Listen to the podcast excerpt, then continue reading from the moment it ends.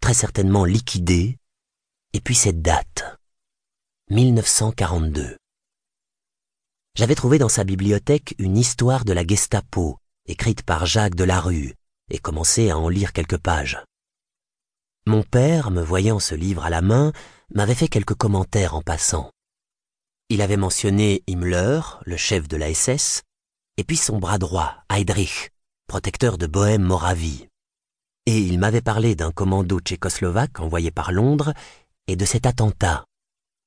Il n'en connaissait pas les détails, et je n'avais de toute façon guère de raison de lui en demander à l'époque, cet événement historique n'ayant pas encore pris la place qu'il a maintenant dans mon imaginaire.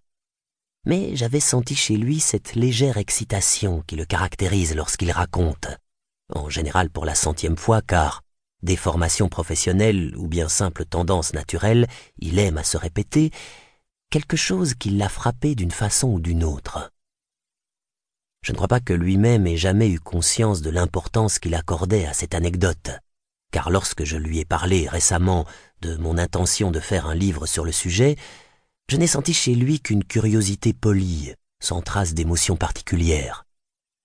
Mais je sais que cette histoire l'a toujours fasciné, quand bien même elle n'a pas produit sur lui une impression aussi forte que sur moi. C'est aussi pour lui rendre cela que j'entreprends ce livre.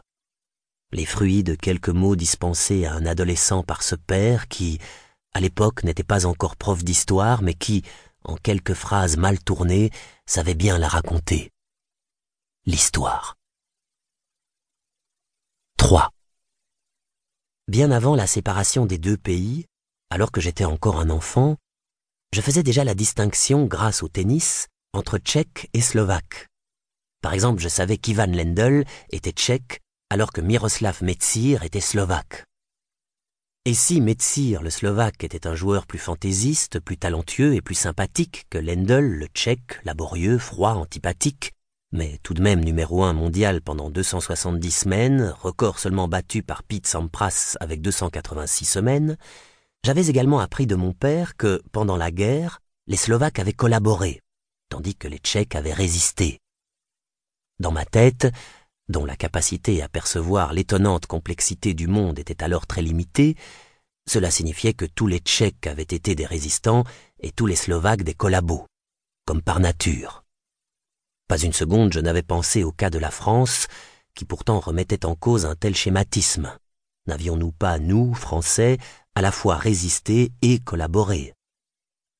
À vrai dire, c'est seulement en apprenant que Tito était croate, tous les Croates n'avaient donc pas collaboré et par là même tous les Serbes n'avaient peut-être pas résisté, que j'ai commencé à avoir une vision plus claire de la situation en Tchécoslovaquie pendant la guerre.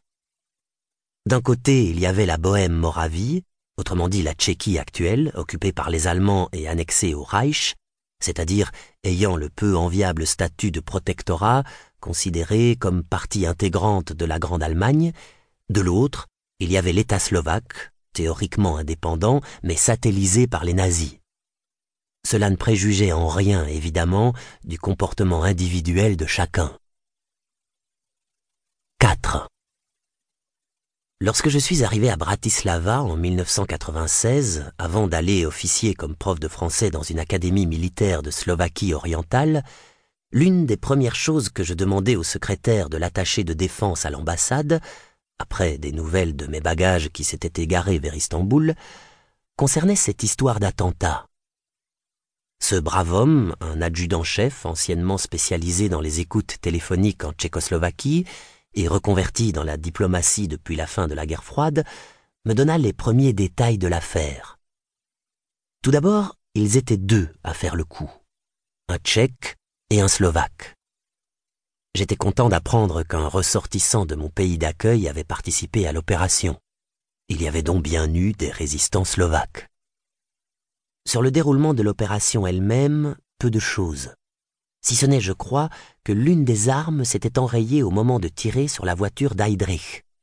Et j'apprenais par la même occasion qu'Heydrich était en voiture au moment des faits. Mais c'est surtout la suite qui aiguisa ma curiosité comment les deux partisans s'étaient réfugiés avec leurs amis dans une église, et comment les Allemands avaient essayé de les y noyer? Drôle d'histoire. Je voulais davantage de précision, mais l'adjudant